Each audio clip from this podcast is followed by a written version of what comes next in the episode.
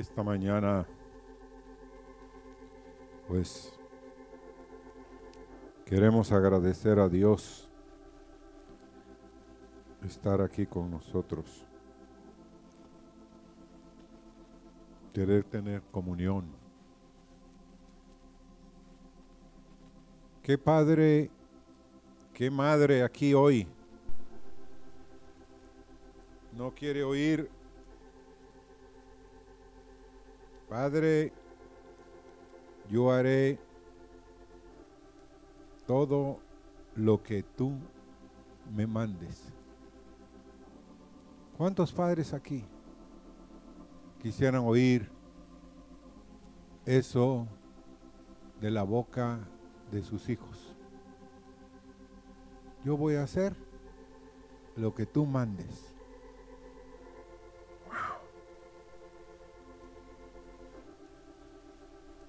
Hermanos, ya no hay de esa clase de personas. Pareciera ser que el barro le está diciendo al alfarero, ¿por qué me hiciste así? Y altercamos contra Dios. Nos ponemos molestos por ser como somos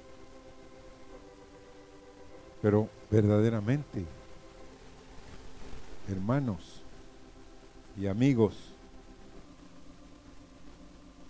todos queremos oír de nuestros hijos. Yo voy a hacer, papi, mami, lo que tú me mandes, lo que tú digas. ¿Habrá bendición? Sí, va a haber una tremenda bendición. ¿Por qué? Porque Jesucristo fue obediente hasta la muerte. ¿Qué quiere decir eso? Que Él siempre obedeció. Fue a la cruz por ti y porque el Padre le dijo, vas a ir y vas a entregar tu vida por ellos. Y Él obedeció, hermanos. Lo que el Padre dijera, la decisión del Padre era primordial para su vida. Pero hoy, hermanos, me da dolor decir, nosotros los hijos no obedecemos a nuestro Padre que está en los cielos. Él nos dice una cosa y nosotros decimos otra. Él nos dice algo y nosotros decimos, no, no, no, pero tal vez es no oí bien. Amén. Pero hay un gozo tremendo, hermano en Dios cuando los hijos obedecen. Y lo vamos a ver. Ahora, ¿hay quienes pueden pensar? Qué difícil eso.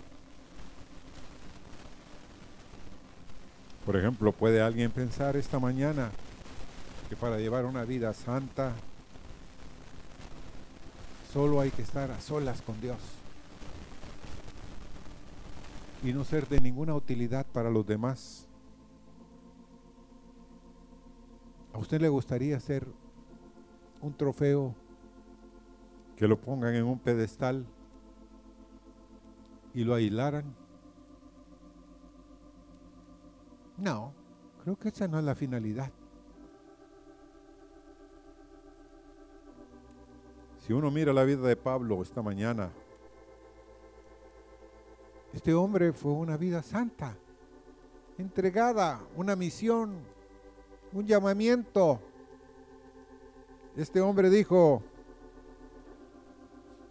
en Hechos capítulo 9 y verso 6, temblando y temeroso, después de que Dios lo había bajado del caballo, dijo, Señor, ¿qué quieres que yo haga?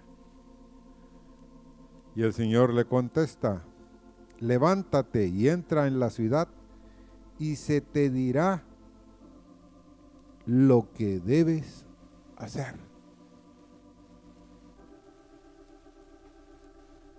Y miren hermanos, ¿cuántos de ustedes quieren ser usados por Dios? Bueno, hay unos cuantos. Amén. No, todos debemos de pensar, Señor, usa mi vida. Yo sea útil para otros.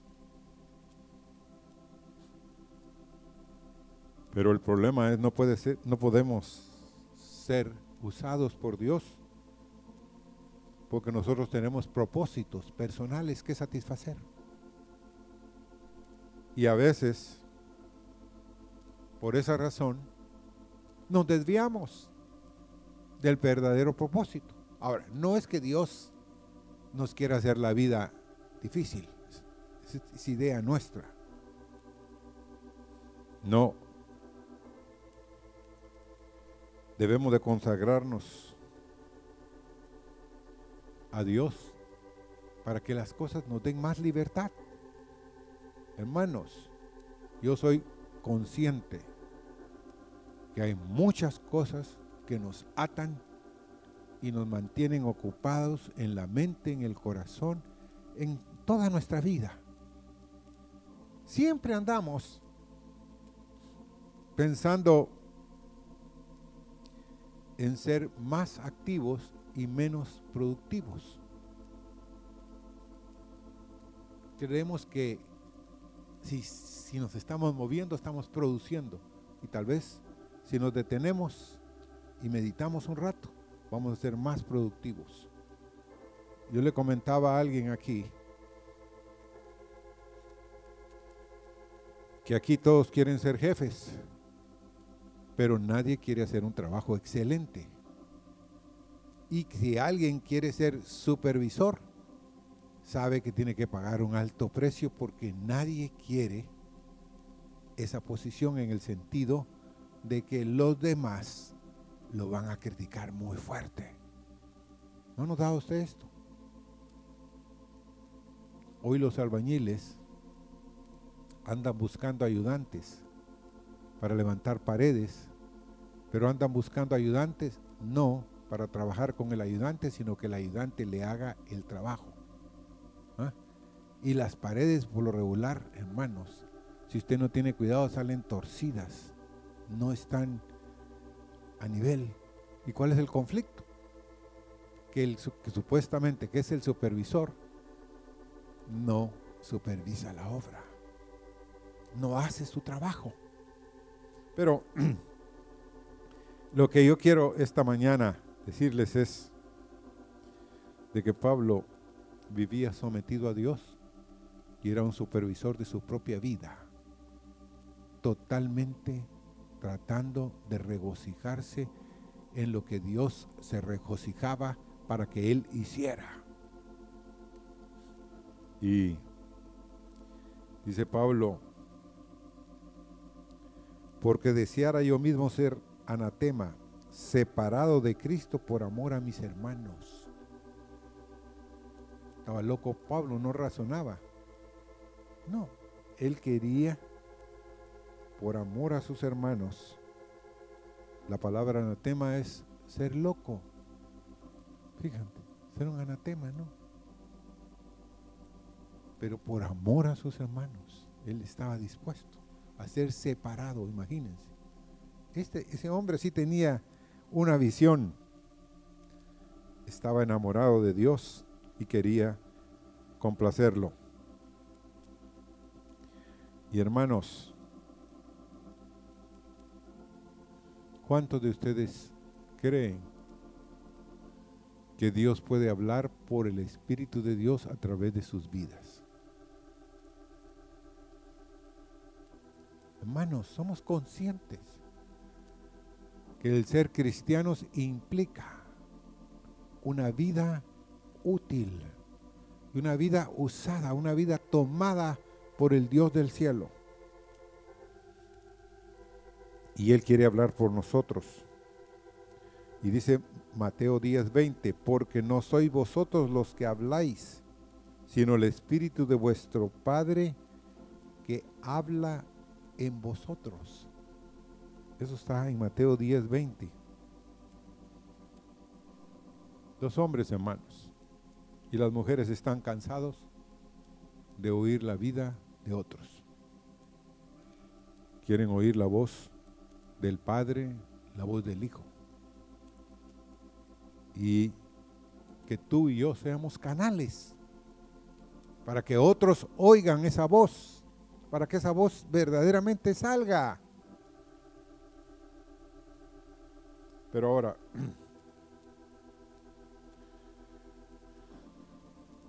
¿quién fue la que dijo?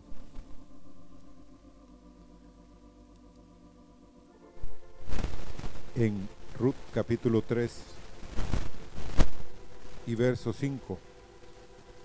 Y ella respondió, haré todo lo que tú me mandes. Oigan, qué tremendo. No fue alguien del pueblo de Israel. Era Ruth la Moabita. Ya, que había entendido que su suegra no era competencia. Ruth la Moabita había entendido que Dios le había dado una suegra que era una joya, una cosa preciosa, hermanos. Una cosa maravillosa. Y llegó esta mujer a decirle, haré todo lo que tú me mandes.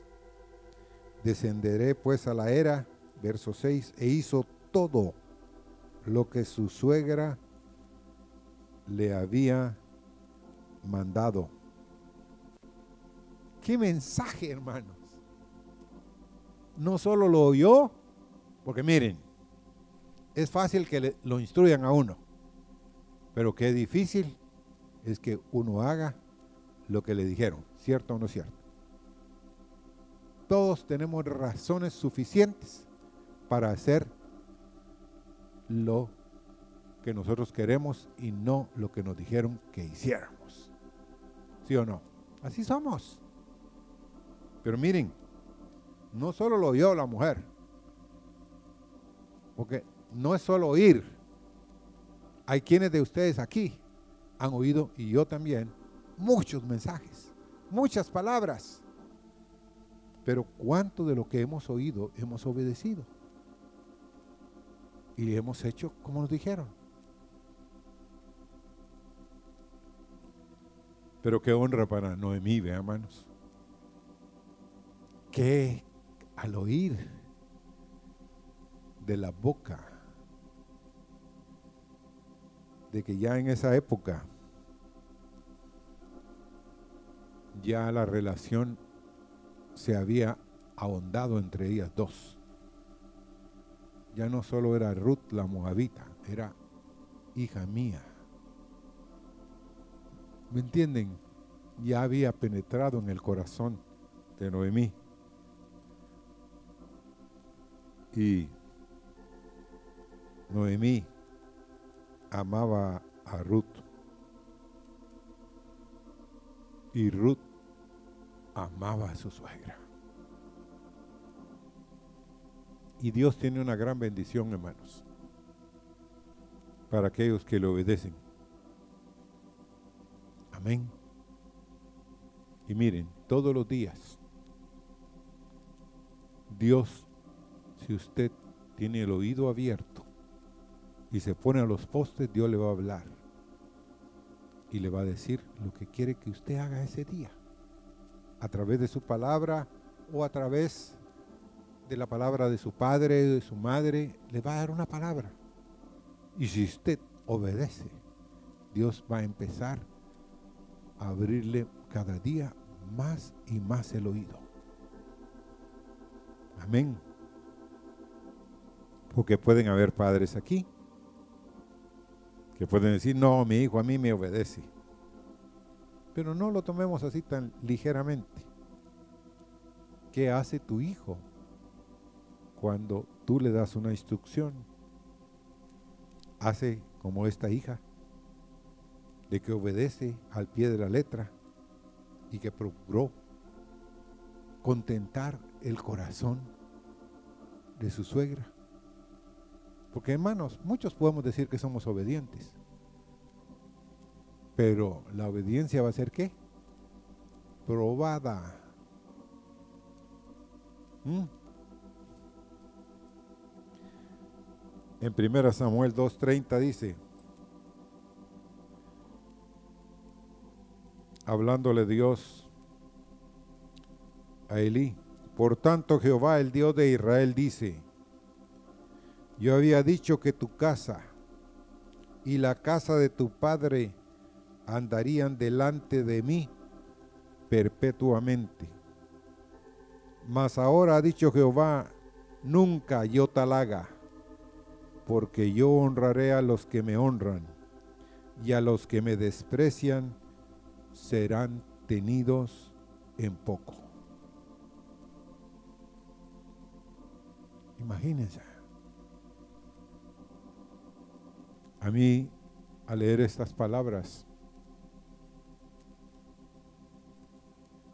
¿cómo es que Dios puede dar una palabra y después, en base a todo nuestro récord, puede cambiar de parecer? Dios nos puede dar una promesa, hermanos. Y si nosotros obedecemos y caminamos en eso, él va a cumplir su palabra en nosotros. Pero si nosotros no obedecemos y no hacemos como Dios quiere que hagamos, Dios nos va a decir lo mismo que le dijo a este hombre. Yo honraré a los que me honran y tu descendencia pues ya no va a andar perpetuamente delante de mí. A mí me causa dolor pensar esto. Y ustedes conocen la vida de Lee. En un mismo día, el hombre perdió a sus dos hijos. El mismo día, ese hombre cuando le dieron la noticia, se desnucó y se murió. Hermanos, la nuera una de las nueras de él dio a luz y dijo Icabot. O sea, la gloria ha sido tomada. El arca había sido tomada. O sea, a este hombre le sucedió en un día. Ahora, les hago una pregunta. ¿Advirtieron a este hombre o no lo advirtieron de su camino? Dice que no había estorbado a sus hijos, hermanos. Él oía, lo llamó y le dijo, miren, lo que ustedes hacen no es bueno. Pero ah, hasta ahí la cosa. No, no, no, hermanos. Sus hijos, Él les permitió que fueran sacerdotes de Dios. Que siguieran ministrando. Que llevaran el arca. Él no debió haber hecho eso, hermano. Él debió haber puesto un alto. ¿Se acuerdan de que uno de los profetas no dice el nombre de ese profeta, por cierto, en toda la escritura. Llegó con él y le dijo, mira Eli, está sucediendo esto, esto y esto y esto, y tú has honrado más a tus hijos que a mí, y no ha sido del agrado de Dios. ¿Qué fue lo que le dijo Samuel, hermanos? El joven Samuel le dijo a Eli de lo que Dios le había dicho. Pregunta a ti, pregunta a mí. ¿Enderezó el barco el hombre, hermano? No, no lo enderezó. Fue advertido. Dios le dio oportunidad tras oportunidad, como nos ha dado Dios a nosotros oportunidad tras oportunidad. Pero Dios te va a honrar si tú lo honras. Amén. Dios te va a honrar si tú lo honras. Si yo lo honro, Dios nos va a honrar. Amén. Pero si lo despreciamos, aunque los demás digan, no, eres fiel, ahí está. No, en nuestro corazón. ¿Saben ustedes de que uno puede honrar a alguien o lo puede despreciar en su corazón? Uno toma la decisión, ¿o no? Uno a unos les tira bola blanca a otros les tira una bola negra. Y aunque ellos no se den cuenta, uno en su corazón los desprecia. usted no, se ha, no ha notado esto? Así, así, así somos. Bueno, pero hablemos un momento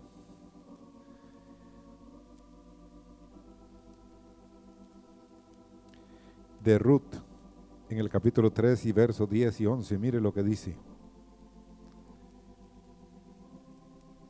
Y él dijo, hablando vos, bendita seas tú de Jehová. Y vos usa la misma expresión que usa Noemí, hija mía. Le dice, hija mía, Has hecho mejor tu postrera bondad que la primera, no yendo en busca de los jóvenes, sean pobres o ricos. Ahora pues no temas, hija mía, yo haré contigo lo que tú digas.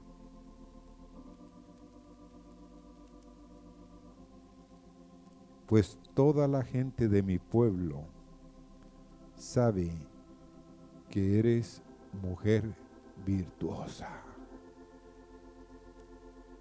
cómo se corren las buenas noticias, mamá, ¿o no? Y las malas también, ¿va? Pero las buenas noticias, esta mujer, hermanos, había cautivado el corazón de ese pueblo y el corazón de vos. Qué glorioso es, miren, que este hombre le dice a esta mujer,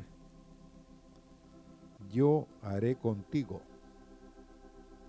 lo que tú me mandes.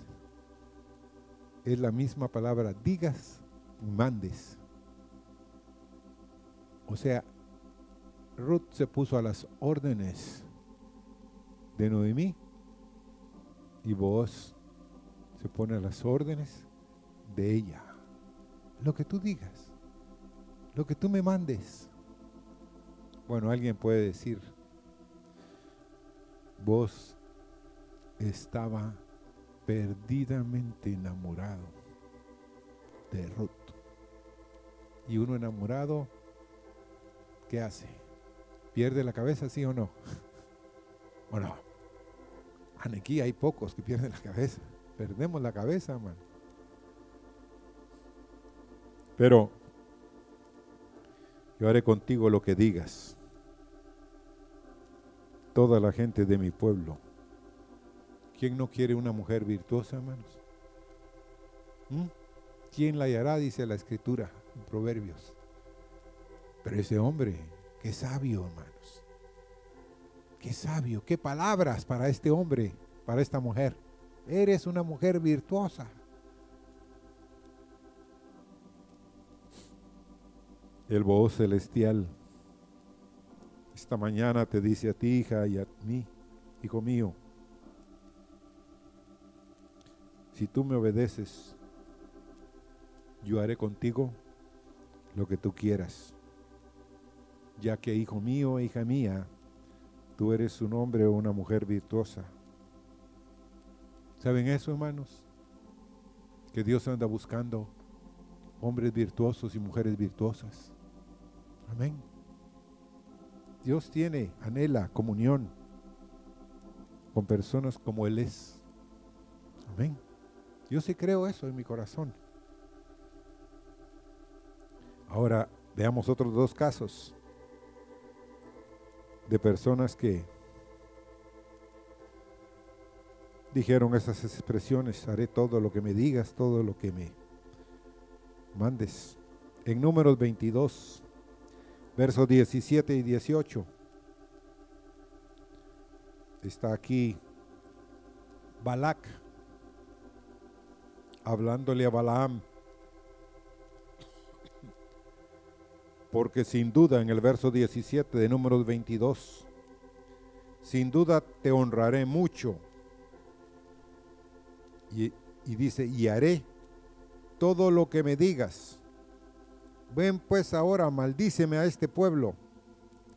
Y el verso 18 dice, y Balaam respondió y dijo a los siervos de Balaac, aunque Balac me diese su casa llena de plata y oro, no puedo traspasar la palabra de Jehová, mi Dios, para hacer cosa chica ni grande. ¿Cuántos de ustedes quieren ser honrados donde trabajan? Todos queremos ser honrados. Todos andamos buscando honra, hermanos, ¿o no? Que nos den una carta de felicitación, que se recuerden de nosotros cuando cumplimos años. Todos lo andamos buscando. Que se hablen cosas buenas de nosotros. Y Balak estaba dispuesto a hacer todo lo que el profeta le dijera. Pero el problema implicaba qué? ¿Qué implicaba el problema entre Balak y Balaam? Que Balaam era un profeta. Y un profeta que en su propia boca, ustedes pueden leer el varón de ojos abiertos, pero caído, dice él. Imagínense. Él mismo sabía que tenía visiones de Dios, pero él era un hombre caído, pero era un profeta de Dios. Qué tremendo, hermanos. O sea, Dios no nos ve como nosotros nos vemos. Dios quiere levantarnos, como dijo esta noche, esta, esta mañana la profecía. Dios quiere levantar a los desordenados, a los vacíos, quiere llenarlos, hermanos, con su espíritu. Pero hay que reconocer de que Dios tiene sus formas y sus maneras de hacerlo. Y en este caso, pues Balaam sí tenía palabras de Dios, porque si usted lee las profecías de Balaam con respecto al foro de Israel, son profecías que están escritas en la escritura y son sí y amén. Dios las ha estado cumpliendo. Pero, ¿qué quería Balaam? A ver, hermanos, ¿qué quería Balaam? ¿Qué quisieras tú? ¿Cuál es el anhelo de nuestro corazón? Tener una casa, hermanos, llena de plata, llena de mucho oro, ¿sí o no?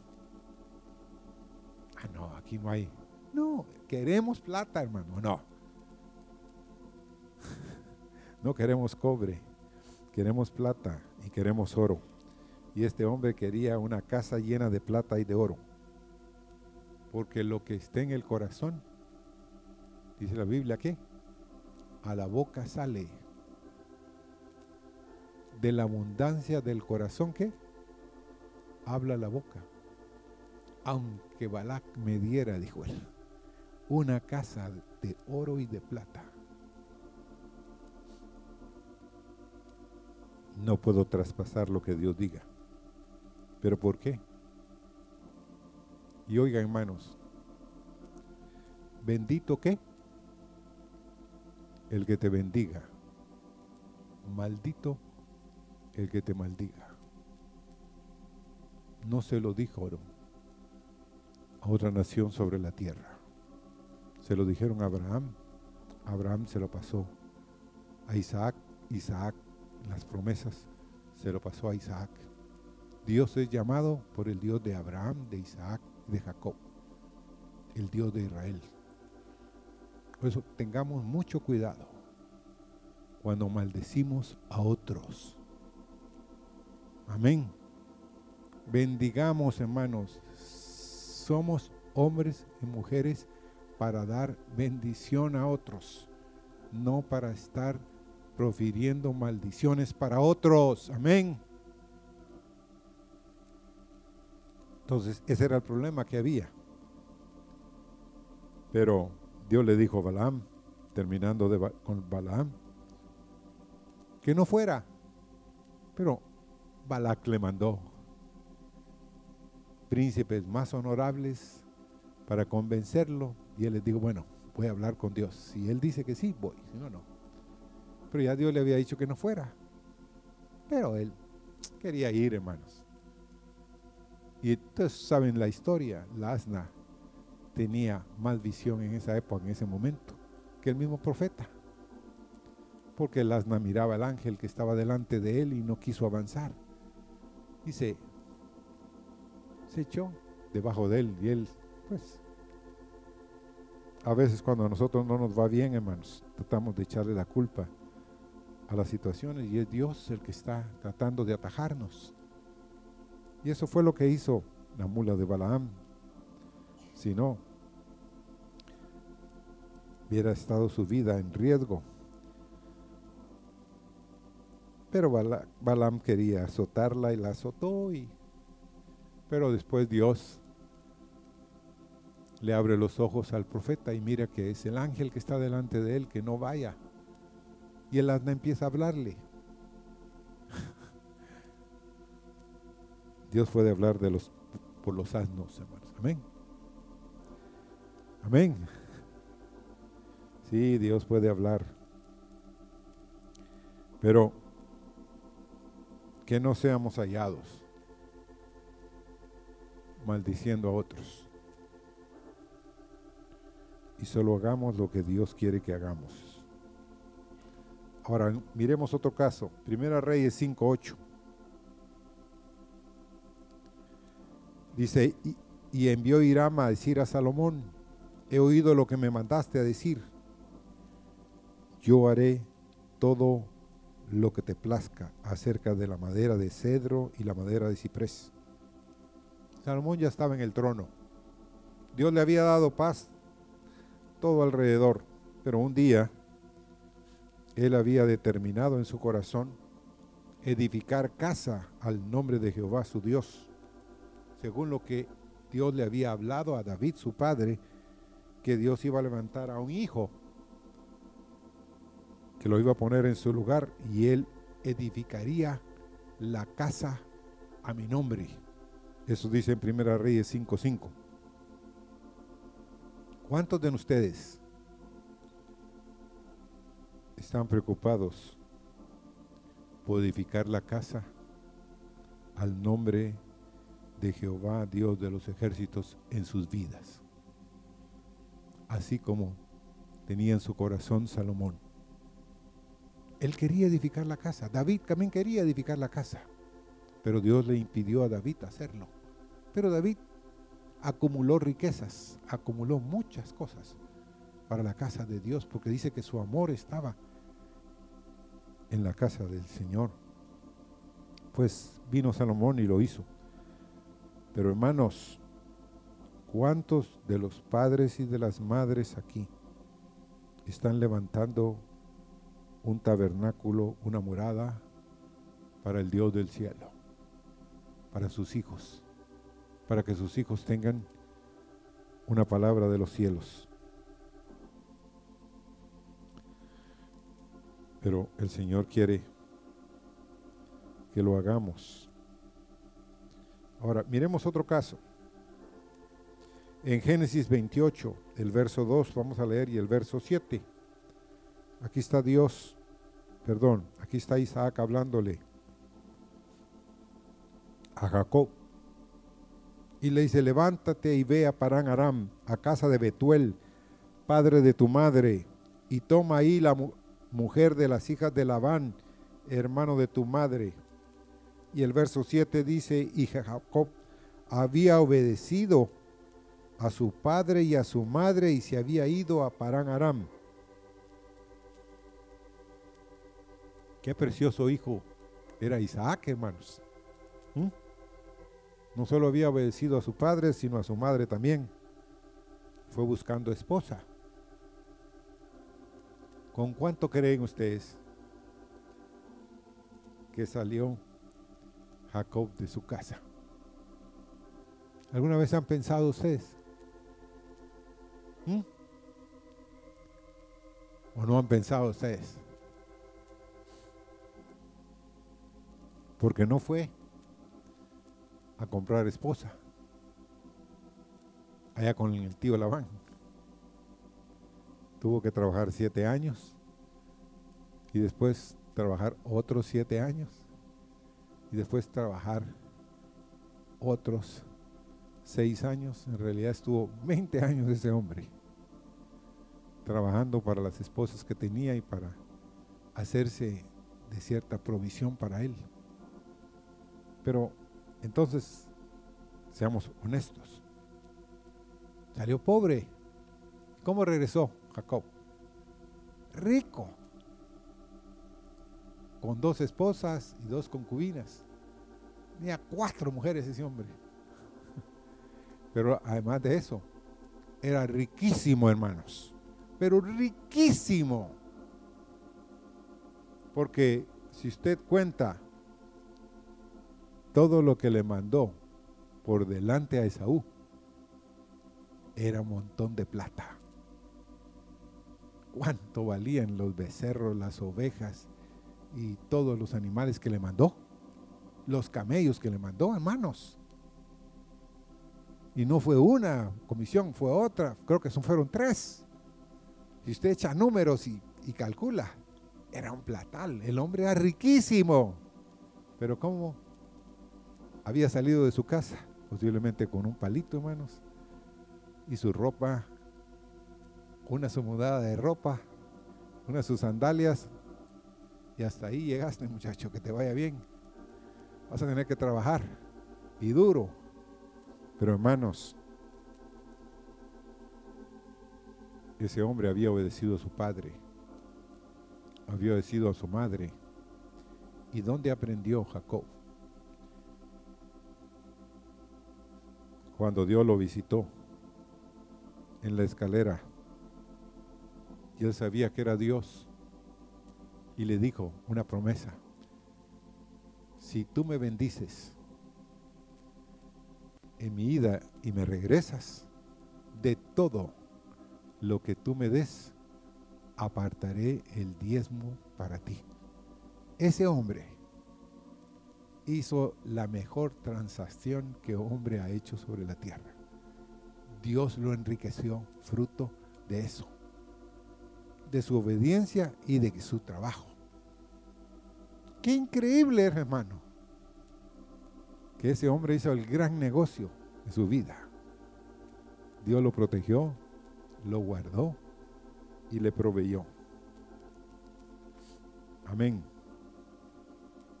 Ahora quiero ver un caso rápidamente, el de Ezequías, rey de Judá en Segunda Reyes 18. Vamos a leer solo el verso 14 y 15 y les voy a contar la historia en adelante. Este Ezequías, rey de Judá, envió a decir al rey de Asiria, que estaba en Laquis, yo he pecado apártate de mí y haré todo lo que me impongas. Y el rey de Asiria impuso a Ezequías, rey de Judá, 300 talentos de plata y 30 talentos de oro. Dio por tanto Ezequías toda la plata que fue hallada en la casa de Jehová y en los tesoros de la casa real. El verso 16. Entonces Ezequías quitó el oro de las puertas del templo de Jehová y de los quiciales que el mismo rey Ezequías había cubierto de oro y lo dio al rey de Asiria. Ahora, ese hombre le confiesa a ese rey de Asiria que él no había sido fiel, que había pecado que no era fiel con Dios. Y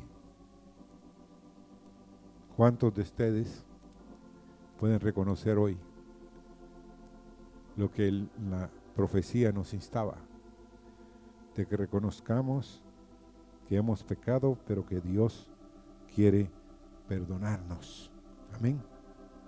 Dios quiere perdonarnos, pero Dios quiere oír de nuestra boca he pecado, he hecho lo malo, me he apartado, he hecho cosas que, que a ti no te agradan, Señor. Pero aquí estoy, ayúdame. Y pues lo triste es que quitó la plata, la redención es la plata de la casa de Dios. Y quitó lo divino, el oro, las cosas de valor eterno. Quitó de su vida por su misma vida, hermanos. Ezequías amaba seguir viviendo, no quería morir en manos de, de los capitanes y del ejército asirio. Ahora viene el mismo rey y no satisfecho con lo que le había pagado, mandó a otra comisión a decirle que lo iban a atacar de nuevo y que, y que no confiara en Jehová de los ejércitos y que, que lo iban a capturar, que iban a quemar la ciudad. Hermanos, dice que cuando el rey Ezequías oyó, rasgó sus vestidos, se cubrió de silicio, entró en la casa de Jehová. Hasta ahora se acordó, después de que ya no tenía ni plata ni oro, entrar en la casa de Jehová. Y entrando en la casa de Jehová, mandó pues al mayordomo y al escriba y a los ancianos sacerdotes. ¿Los mandó con quién? A ver, los que han leído la historia, ¿con quién los mandó? Con alguien que tenía una palabra de Dios. ¿Y quién era el alguien que tenía la palabra de Dios? Muy bien, Isaías. ¿Qué profeta? ¿Qué hombre de Dios tenía Ezequías? Isaías le dijo, te les contesta, así diréis a vuestro Señor, así ha dicho Jehová, no temas por las palabras que has oído, con las cuales me han blasfemado los siervos del rey de Asiria. He aquí yo pondré en él un espíritu, y oirá rumor y volverá a su tierra, y haré que en su tierra caiga espada. Ahora, ese no es el final de la... Ese es el último capítulo de la historia. Pero antes de este final de la historia, hermanos, en Segunda Reyes 19:35, fruto de la palabra del profeta, dice, y aconteció que aquella misma noche salió el ángel de Jehová y mató en el campamento de los asirios a 185 mil. Y cuando se levantaron por la mañana aquí que todo era cuerpos de muertos. No falleció ni una sola persona de Israel. No pelearon ellos. Un, el ángel de Jehová mató a 185 mil asirios, hermanos. ¿Pueden ustedes visualizar la escena cuando dice que se levantaron y todo eran cuerpos de muertos alrededor? ¿Mm? Qué lección, ¿no? Ahora, ¿en quién nos apoyamos nosotros? ¿En el oro que tenemos? ¿En la plata que tenemos? ¿O nos vamos a apoyar en Dios? porque Dios va a salir y va a vencer a todos nuestros enemigos, hermanos. Amén. Dios es capaz de destruir a todos nuestros enemigos. Y esta noche y esta mañana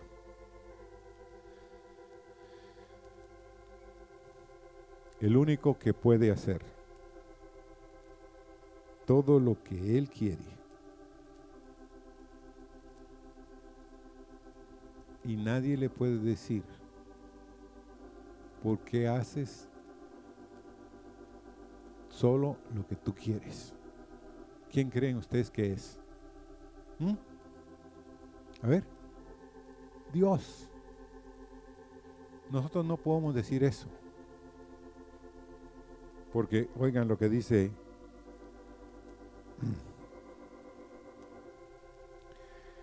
en Josué capítulo 4 y verso 10. Perdón, antes vamos a leer Isaías 46, verso 9 y 10. Que nos acordemos de las cosas pasadas desde los tiempos antiguos, porque yo soy Dios y no hay otro Dios, y nada hay semejante a mí, que anuncio lo por venir desde el principio y desde la antigüedad, lo que aún no era hecho, que digo mi consejo permanecerá y haré todo lo que qué. Todo lo que quiero. Su consejo, hermanos, su opinión no va a cambiar. Él va a hacer en ti y en mí lo que Él quiere. Si tú te dispones con Él. Amén. Pero Él quiere hacer su voluntad en tu vida. Y para terminar, Josué 4.10 dice, y los sacerdotes que llevaban el arca se pararon en medio del Jordán hasta que se hizo todo lo que Jehová había mandado a Josué que dijese al pueblo, conforme a todas las cosas que Moisés había mandado a Josué, y el pueblo se dio prisa y pasó. Hermanos, como conclusión esta mañana, de yo haré todo lo que tú me mandes, Señor. Los sacerdotes de Dios y mujeres de Dios que llevan su presencia tienen que pararse en sobre el río que está viniendo a esta tierra, hermanos, y hacer lo que Dios está mandando, y es de que hacer lo que Dios quiere que hagamos, que entremos al río y paremos el río y lo separemos para que nuestros hijos, nuestro pueblo, sean salvados. Amén. Hermanos, hay un llamamiento precioso para todos los hijos, pero también ciertamente hay hijos de Dios y hay otros que no quieren ser hijos de Dios. ¿Sabían eso ustedes? Hay alguien que dijo una una mañana yo anhelé, dijo, oré años, de años, porque mi papá no fuera a un lugar incorrecto pero hijos, dijo a los estudiantes bíblicos, yo estoy aquí para decirles, nadie puede cambiar la decisión de otro a excepción de Dios, pero Él decide. Y quiero decirles con dolor en mi corazón, mi papá fue a un lugar caliente. Mi papá no quiso. Mi papá no se rindió. Mi papá no reconoció que el Dios que gobierna cielos y tierra. Y quiero decírselos, habrán de ustedes, estudiantes aquí, que se dicen hijos de Dios, pero no saben a dónde van a ir por sus decisiones. Pero si ustedes obedecen a Dios, no irán a un lugar caliente. Mi papá no quiso, y fue un lugar caliente. Señor, que nosotros digamos lo que dijo Ruth, pero te lo digamos de todo nuestro corazón. Yo voy a hacer todo lo que tú me mandes. Y habla, Señor, a mi corazón, que yo quiero oírte. Yo quiero hacer de mi vida, Señor, una vida obediente a ti. Yo quiero hacer de mi vida, Señor, algo que te dé honra, alabanza y gloria. Porque tú sí gobiernas sobre cielos y tierra. No hay más Dios que tú, Señor. Y queremos rendirnos a tus misericordias y amor, Señor. Gracias, Señor.